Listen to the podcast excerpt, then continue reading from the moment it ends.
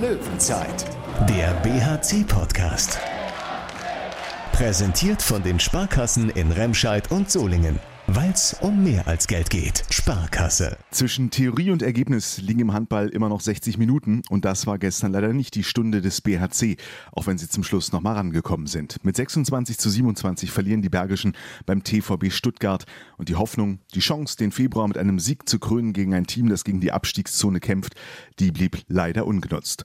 Woran es lag und wie es heute in einer Woche dann auf der anderen Seite der Tabelle beim SC Magdeburg weitergehen könnte, darüber wollen wir sprechen in dieser Löwenzeit. Hallo zum BRC Podcast. Ich bin Thorsten Kabitz von Radio RSG und für Analysen, Recherchen und Archiv ist wie immer dabei Thomas Rademacher, Handballexperte aus der Sportredaktion des Solinger Tageblatts. Grüß dich. Hallo Thorsten. 27 zu 26 beziehungsweise 26 zu 27 aus BRC-Sicht. Wenn man es nicht gesehen hat und nur das Ergebnis hört, klingt es nach einem engen Spiel. Das ist nur gar nicht wahr.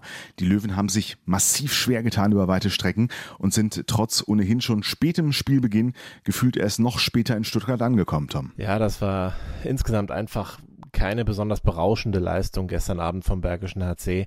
Wenn man jetzt mal die letzten ähm, zwölf Minuten, sagen wir mal, ausklammert, ähm, hat äh, der BRC sich doch ziemlich aufgerieben äh, über ganz, ganz weite Strecken äh, des Spiels im Positionsangriff. Also ähm, da hatte man nicht immer die besten Abschlüsse, hat auch viel in den Block geschossen, äh, ein paar Mal am Torhüter gescheitert und insgesamt äh, ja äh, sich doch sehr gemüht äh, gegen die Stuttgarter Abwehr ähm, ja zu guten Abschlüssen zu kommen. Das war eigentlich so das Bild äh, über die meiste Zeit äh, in der Partie. Ähm, was besser funktioniert hat, war eben das eigene Tempospiel. Also wenn man den Ball in der Abwehr irgendwie gewonnen hat, ähm, das, und es ging dann mit viel Tempo eben auf die andere, äh, in die andere Richtung, das sah eigentlich äh, konstant gut aus. Das hat funktioniert. Das Problem war, dass man zu wenig Ballgewinne eben hatte. Äh, Stuttgart hat das ziemlich gut gemacht auch eine Phase gehabt, wo sie sehr, sehr lange ähm, gebraucht haben, um einen guten Abschluss, einen guten Wurf zu kriegen, ihn aber dann eben trotzdem noch bekommen haben und auch meistens eben reingemacht haben. Ja, von daher hatte der BRC wenig ähm, Eroberungen des Balles, äh, die er dann eben ja zu Gegenstößen sowieso nicht, aber auch nicht ja zu so zweite Welle Aktionen und so weiter nutzen konnte. Und äh, ja, das war so ein bisschen das Problem, dass man einfach dann viel im Positionsangriff spielen musste, der eben nicht so richtig funktioniert hat, ähm, in Kombination mit der Tatsache, dass man in der Abwehr auch weitgehend äh, nicht so richtig Zugriff hatte, auch also in keiner Formation, äh, die man davon äh, ausprobiert hat.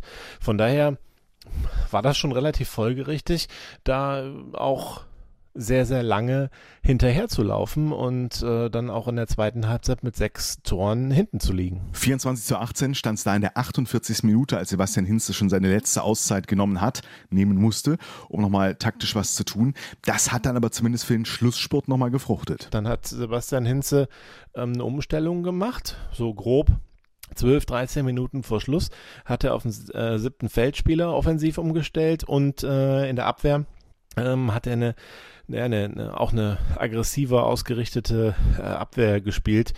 Ähm, so ein Weg, also es war eine 5-1-Variante, mal auch eine 5-2. Also äh, auf, auf jeden Fall äh, viele vorgezogene Spieler, die ja dann das Stuttgarter Spiel so ein bisschen äh, ja so ein bisschen stören sollten, sag ich mal. Und das hat Stuttgart doch ähm, äh, aus deren Sicht sehr negativ äh, beeinflusst. Da sind sie also kaum mit klargekommen. Ähm, wenn sie mal auch einen Ball aufs Tor gekriegt haben, dann war plötzlich Mirk war da. Also da kann man sagen, diese Abwehr, die natürlich auch ähm, ja sehr viel äh, Kraft natürlich kostet. Ist klar, weiß ich nicht, ob man die über 60 Minuten durchspielen könnte, aber es war ja so ein bisschen das letzte Mittel zum Schluss, das letzte taktische Mittel. Das hat dann wirklich äh, gut funktioniert. Dann glaubt plötzlich der BHC oder die ganze Mannschaft glaubt dann eben auch noch dran, das Ding drehen zu können. Ähm, man macht vier relativ ähm, schnelle Tore. Also Stuttgart hat erstmal noch ein bisschen geantwortet, aber vom, ich glaube, 26-20 aus war es, macht der BRC vier Tore in Serie zum 24-26. Es sind noch dreieinhalb Minuten auf der Uhr und äh, dann ist halt wirklich nochmal alles drin. Ja, äh, Stuttgart versucht selber mit dem siebten Feldspieler, klappt nicht. Erstmal trifft Anagonosson das leere Tor und dann kurz danach trifft er eben leider nur die Latte. Ähm, das ist natürlich sehr bitter. Es wäre es 25, 26 in dem Moment gewesen. Trotzdem kriegt der BLC wieder den Ball Äh, Gunnarsson muss dann im nächsten Angriff, der dann wieder ein Positionsangriff ist, ähm, aus relativ spitzen Winkel es versuchen, wirft daneben. Ähm, dann denkt man, okay, jetzt macht Stuttgart aber alles klar, nix da. Wieder kriegt der BRC den Ball. Jeffrey Boomhauer kommt frei zum Abschluss. Und äh, dann steht es 25, 26 und es sind noch äh, 40 Sekunden auf der Uhr. Wenn es dann ganz glücklich läuft, kann der BRC noch einen Punkt mitnehmen. Aber dann diesen einen Angriff nach einer Auszeit spielen die Stuttgarter dann äh, ordentlich und Patrick Zieker kommt zum Abschluss, behält die Nerven und macht das Ding rein. Zwei Tore vor, dann sind es noch, weiß ich nicht, 15, 20 Sekunden. Äh, Thomas Babak äh, kann noch mal verkürzen, aber da war dann eben nichts mehr drin. Also den Ball zum möglichen Ausgleich hatte man nie in der Hand. Ja, das ist natürlich schade, es wäre eine coole Aufholjagd gewesen, aber wenn man das ganze Spiel sieht, kann man jetzt nicht sagen, okay, äh, das ist aber eine ganz, ganz unglückliche Niederlage. Das ist sicher eine Niederlage, wo man das Gefühl hat, naja, äh, wenn man ein bisschen besser spielt, entweder im Positionsangriff oder in der Abwehr, dann kommt es einfach nicht zu der Niederlage. Also es ist eine ärgerliche Niederlage, aber es ist halt keine Niederlage, die jetzt viel mit Pech zu tun hat, obwohl sie jetzt mit einem Tor nur war. Rudelfunk. Ja, deshalb haben sie sich nachher auch vor allem über sich selbst geärgert, so wie Lukas Stutzke im BRC-Video-Interview. Ich würde sagen, wir verlieren das Spiel in den ersten 45 Minuten und kriegen keinen Zugriff in der Abwehr. Sie machen gefühlt jeden Angriff ein Tor und äh, wir kommen nicht so richtig dagegen und haben dann äh, ja, anfangs noch Probleme im Angriff, was dann auch besser wird, aber kriegen halt hinten jedes Mal ein Tor. Am Ende kommen wir ja nochmal gut ran, aber haben dann auch verdient keine Punkte mitgenommen. Lukas Stutzke hatte gestern irgendwie auch nicht das richtige Zielwasser getrunken. Nach dem Lemgo-Spiel haben wir ihn ja noch zurecht gelobt und gefeiert. Nach dem Spiel gestern, Tom, fällt es schwer, irgendwen besonders rauszuheben, oder? Das fehlte so ein kleines bisschen äh, jetzt in Stuttgart. Also Linus Arneson würde ich da noch äh, rausheben wollen. Gerade in der zweiten Halbzeit, da war er so derjenige, der noch richtig dran gezogen hat, auch irgendwie das Team noch so mitgerissen hat und auch aufs Tempo gedrückt hat. Hatte, glaube ich, am Ende auch acht Tore.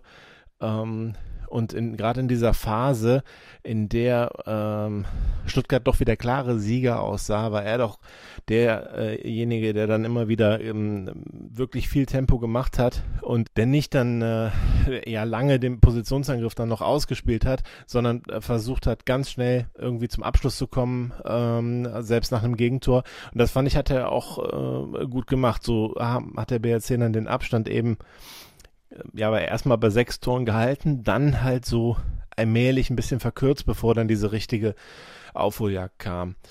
Ja, aber ansonsten individuell fand ich jetzt keinen Spieler besonders herausragend. Äh, also von daher, das trägt sich ja auch dazu bei, dass es dann äh, letztlich kein Sieg geworden ist.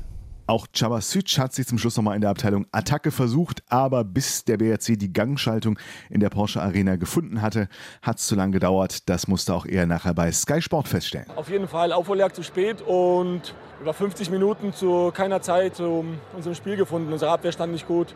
Im Angriff viele einfache Fehler, gar nicht zu den Abschlusssituationen gekommen. Ich glaube, wir schießen in den ersten 10 Minuten nicht einmal richtig aufs Tor. Dann sammeln wir uns kurz äh, und dann, ja, die Abwehr von Stuttgart hat sehr gut gestanden. Wir haben kein Rezept gefunden und einfach zu einfache Fehler in der Abwehr gemacht und, und zu keiner Zeit irgendwie den Zugriff bekommen. Und dann mit ein paar bisschen, bisschen Cleverness können wir vielleicht noch einen Punkt mitnehmen, aber so geht der Sieg auf jeden Fall verdient an Stuttgart. Dabei hatte man sich doch gerade gegen Stuttgart einiges ausgerechnet. Ist es eine extrem ärgerliche Niederlage, wie Jörg Föste, der BRC-Geschäftsführer, nachher sagte, ein Dämpfer für den BRC sogar oder doch mehr? Nach drei äh, super Spielen oder sehr, sehr guten Spielen im äh, Februar gegen ähm, Göpping, äh, gegen Kiel und gegen Lemgo ist das natürlich schon so ein kleiner Rückschritt, jetzt in Stuttgart mit einem Tor zu verlieren.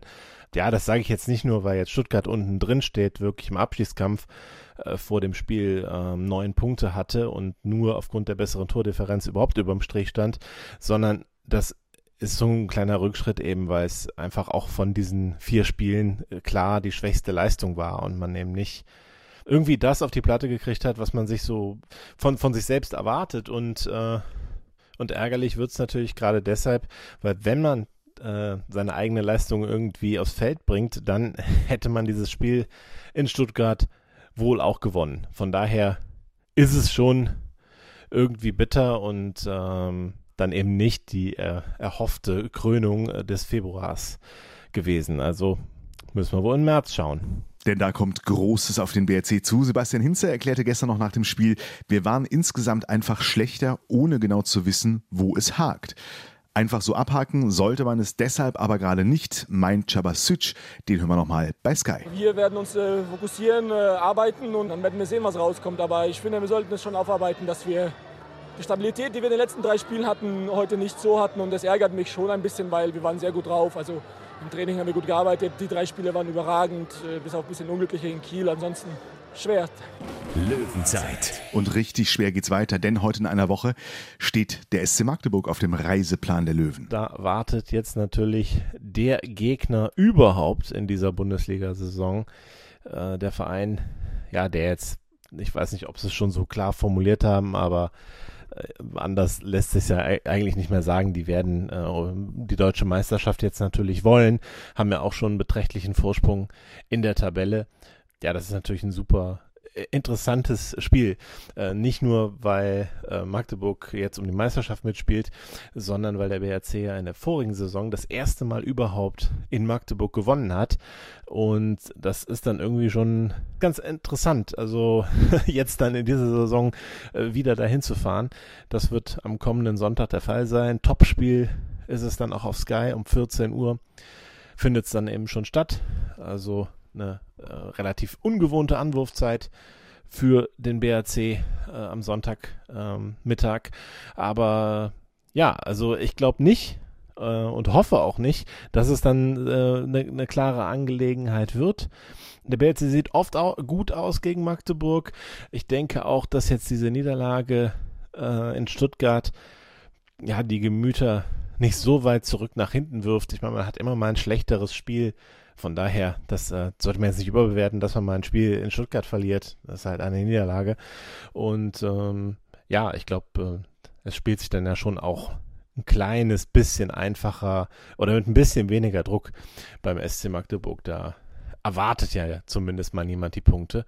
Und ähm, ich habe aber schon das Gefühl, dass da was gehen kann und äh, dass vielleicht Magdeburg auch nervös gemacht werden kann. Die Sonne macht optimistisch. Sollen wir nochmal tippen? Ah. Versuchen was. Ähm, ich sage, der WRC wiederholt seinen Coup und äh, macht das dann genauso wie letztes Jahr mit 31,27. Also nicht in Wirklichkeit letztes Jahr, es war letzte Saison. Aber egal. 31-27. Na, die Magdeburger werden das letzte Spiel auch nicht ganz vergessen haben. Ich mache es mal ein bisschen knapper und tippe ein 30 zu 28 für den BRC. Gerade in so einem Topspiel wird es natürlich auch am Personal hängen, das verfügbar ist. Letzte Frage dazu noch, Tom. Wie sieht es derzeit bei den Löwen aus? In Stuttgart äh, fehlte Yannick Fratz. Er hat sich mit dem Coronavirus infiziert. Das geht ja momentan so ein bisschen rum. Jede Mannschaft hat da ähm, ein paar Ausfälle. Von daher ähm, da sicher jetzt nichts Außergewöhnliches in dieser Zeit. Er ist dann natürlich auch gar nicht erst mitgefahren, ist jetzt gerade in Quarantäne. Also gerade raus aus dem Geschäft. Wieder genesen ist jetzt Christopher Rudek. Er war letzte Woche ausgefallen mit Corona, aber hatte halt gar nicht trainiert und saß äh, nur auf der Bank und äh, ja, Thomas Schmirk war, hat dann eben auch durchgespielt.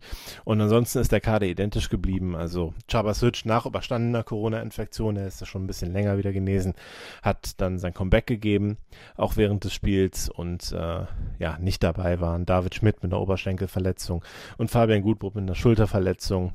Ja, ich denke, Schmidt wird man dann auch relativ bald wieder sehen Wahrscheinlich dann schon in Magdeburg. Wir sind es auf jeden Fall auch, vermeiden bis dahin wie immer alle Risikokontakte. Danke Tom, danke fürs Reinhören. Das war die Löwenzeit für heute. Einen schönen sonnigen Sonntag allerseits. Es tut, glaube ich, ein bisschen gut in diesen Tagen, die uns alle trübe, dunkle Meldungen, Schlagzeilen, Ereignisse beschäftigen. Nicht nur uns, auch den deutschen Handballsport. Die HBL hat eine gemeinsame Erklärung entwickelt und veröffentlicht zum russischen Angriff auf die Ukraine, der darin auf das Schärfste verurteilt wird. Und in dieser Erklärung, zwei Sätze lese ich vor, heißt es unter anderem, wir bekennen uns zu einem friedlichen Miteinander der Völker und zur Souveränität und Sicherheit von Staaten. Wir sind solidarisch mit den Menschen, die nicht in Frieden leben können. Zitat Ende. Alles gesagt für heute. Wir hören uns. Löwenzeit, der BHC-Podcast. Präsentiert von den Sparkassen in Remscheid und Solingen. Weil's um mehr als Geld geht. Sparkasse.